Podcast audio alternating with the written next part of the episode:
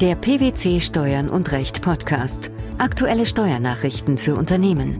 Informativ, kompakt, verständlich. Herzlich willkommen zur 90. Ausgabe unseres Steuern und Recht Podcasts, den PwC Steuernachrichten zum Hören. In dieser Ausgabe beschäftigen wir uns mit folgenden Themen. Wortlaut neuerer Doppelbesteuerungsabkommen, Handlungsbedarf für Arbeitgeber. Umsatzsteuer, Behandlung der Hin- und Rückgabe von Transportbehältnissen. Kartellrecht, neue Bußgeldleitlinien des Bundeskartellamts in Kraft. Wenn Arbeitgeber ihre Arbeitnehmer in das Ausland entsenden und das Besteuerungsrecht nach dem Doppelbesteuerungsabkommen, kurz DBA, dem ausländischen Tätigkeitsstaat zusteht, stellt sich die Frage, unter welchen Voraussetzungen der Arbeitgeber vom Lohnsteuerabzug Abstand nehmen kann. Durch den Wortlaut neuerer DBA hat sich die Rechtslage für Arbeitnehmer und Arbeitgeber verschärft. Inwiefern unterscheiden sich die älteren von den neueren Abkommen? Ältere Doppelbesteuerungsabkommen sehen regelmäßig eine Freistellung des Arbeitslohns von der inländischen Besteuerung vor, soweit der andere Vertragsstaat nach dem DBA ein Besteuerungsrecht hat. Ob der andere Vertragsstaat das Besteuerungsrecht dann tatsächlich ausübt, ist für die Freistellung vom Lohnsteuerabzug nach DBA bei Vorliegen der weiteren Voraussetzungen aber unbeachtlich. Wenn der Arbeitnehmer weiterhin unbeschränkt steuerpflichtig ist, insbesondere bei Wohnsitzbeibehaltung, ist allerdings im Rahmen der Einkommensteuererklärung des Arbeitnehmers ein Besteuerungsnachweis im anderen Vertragsstaat bzw. der Nachweis des Verzichts der Besteuerung des anderen Vertragsstaats erforderlich. In neueren Abkommen hingegen, beispielsweise mit Großbritannien, Spanien oder den Niederlanden, ist es bereits für eine Freistellung nach dem DBA und damit grundsätzlich auch für die Freistellung von Lohnsteuerabzug erforderlich, dass der andere Vertragsstaat den freizustellenden Arbeitslohn tatsächlich besteuert. Haben die neuen DBA die Rechtslage für die Freistellung von der inländischen Besteuerung demnach verschärft? Ja, denn für die Freistellung ist die tatsächliche Besteuerung im ausländischen Tätigkeitsstaat erforderlich. Eine ausdrückliche Einschränkung dieser Voraussetzung ist seitens der Verwaltung für Lohnsteuerzwecke bisher nicht erfolgt. Auch ein Besteuerungsverzicht des Tätigkeitsstaats reicht für eine finale Freistellung im Rahmen der Einkommensteuererklärung des Arbeitnehmers nicht mehr aus. In diesem Zusammenhang weist der Rechtsanwalt und Steuerberater Thomas Mayen von PwC Frankfurt noch auf etwas anderes hin. Für den Arbeitgeber stellt sich auch die Frage, unter welchen Voraussetzungen der Arbeitslohn vom inländischen Lohnsteuerabzug freigestellt und wie eine Arbeitgeberhaftung in diesen Fällen vermieden werden kann. Das Kernproblem ist, dass dem Arbeitgeber der Nachweis der Besteuerung des freizustellenden Arbeitslohns im Entsendestaat unterjährig regelmäßig nicht vorliegen wird.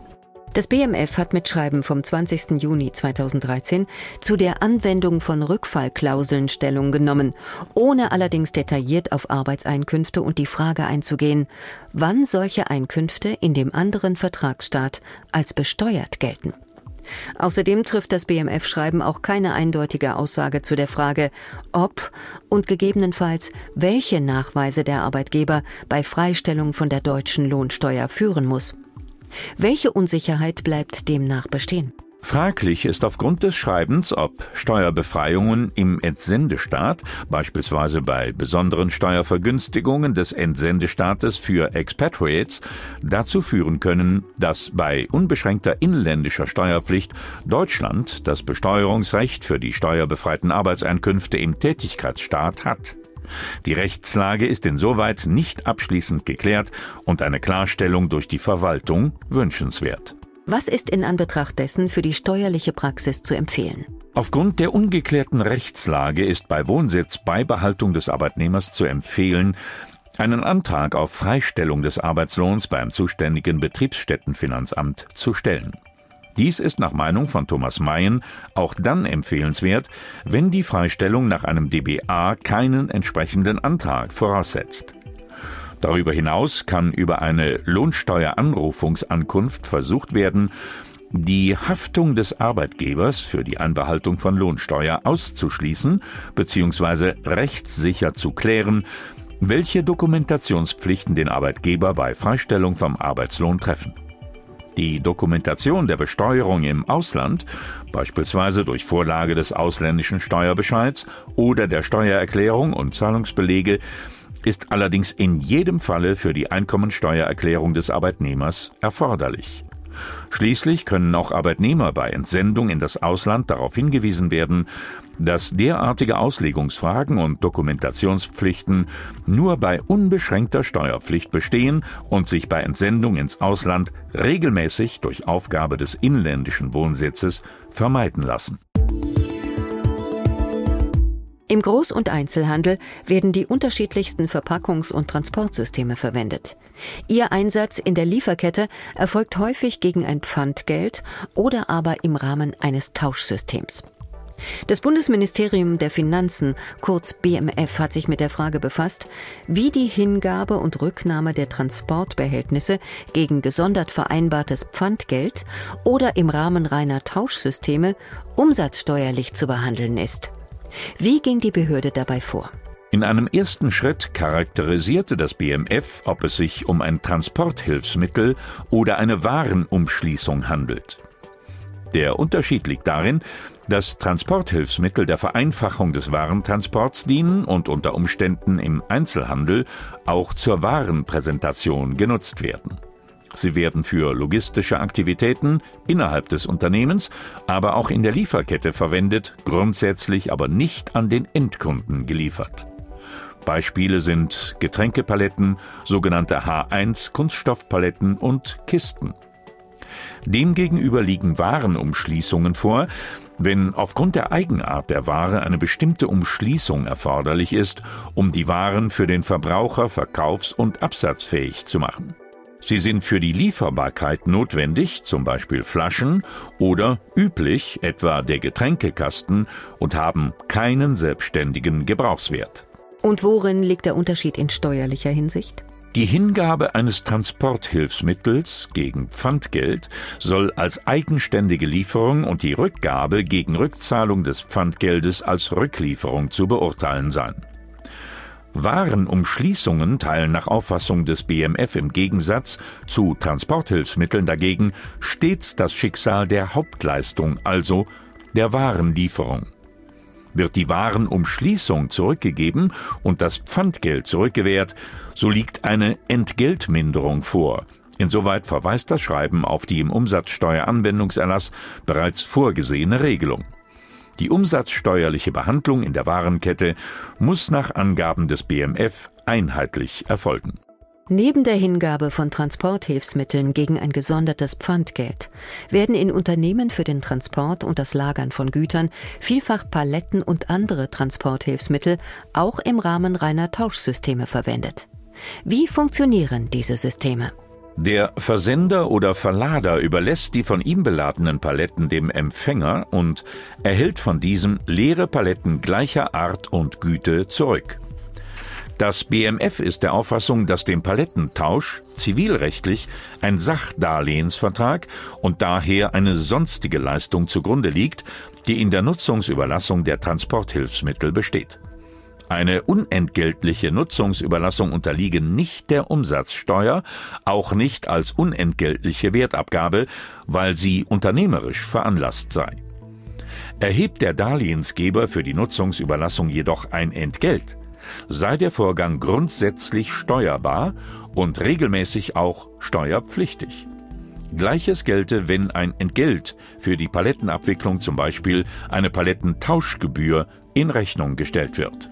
Das sehr ausführliche Schreiben geht auch auf den Fall ein, dass Transporthilfsmittel zum Beispiel gestohlen, beschädigt oder zerstört werden.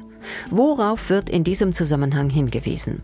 Kommt der Darlehensgeber seiner vertraglichen Rückgabeverpflichtung nicht nach, weil die Paletten oder anderen Transporthilfsmittel wegen Zerstörung, Diebstahls oder ähnlichem aus dem Tauschsystem ausgeschieden sind, sind aus diesem Grunde erfolgende Zahlungen als echter Schadenersatz anzusehen. Umsätze im Rahmen von Reparaturtauschprogrammen sind dem BMF zufolge jedoch als Tauschumsatz zu behandeln. Die zunächst zum 1. Januar 2014 für bestimmte Fälle vorgesehene Übergangsregelung wurde inzwischen bis zum 1. Juli 2014 verlängert. Als Reaktion auf den Beschluss des Bundesgerichtshofs in Sachen Grauzementkartell hatte das Bundeskartellamt am 25. Juni 2013 neue Leitlinien für die Bußgeldzumessung in Kartellordnungswidrigkeitenverfahren veröffentlicht. Welche Vorgaben sind bei der Bemessung von Kartellbußgeldern demnach zu beachten? Gemäß dem Gesetz gegen Wettbewerbsbeschränkungen dürfen Kartellbußgelder gegen Unternehmen 10 Prozent des Konzernjahresumsatzes nicht übersteigen. Während das Bundeskartellamt dies bisher als Kappungsgrenze auffasste, stellt der Bundesgerichtshof in seinem Grauzementkartellbeschluss vom 26. Februar 2013 heraus, dass diese Schwelle als Bußgeld-Höchstrahmen zu verstehen ist und Bußgelder daher nur bei besonders schweren Verstößen in dieser Maximalhöhe verhängt werden dürfen. Dem tragen die veränderten Bußgeldleitlinien des Bundeskartellamts nun Rechnung. Wie ist die Bemessung jetzt geregelt? In einem ersten Schritt legt das Bundeskartellamt nun den im jeweiligen Fall anwendbaren Rahmen einer möglichen Kartellbuße fest. Der Bemessungsspielraum der individuellen Kartellbuße richtet sich nach dem Gewinn- und Schadenspotenzial des Verstoßes sowie nach der am Gesamtumsatz gemessenen Unternehmensgröße.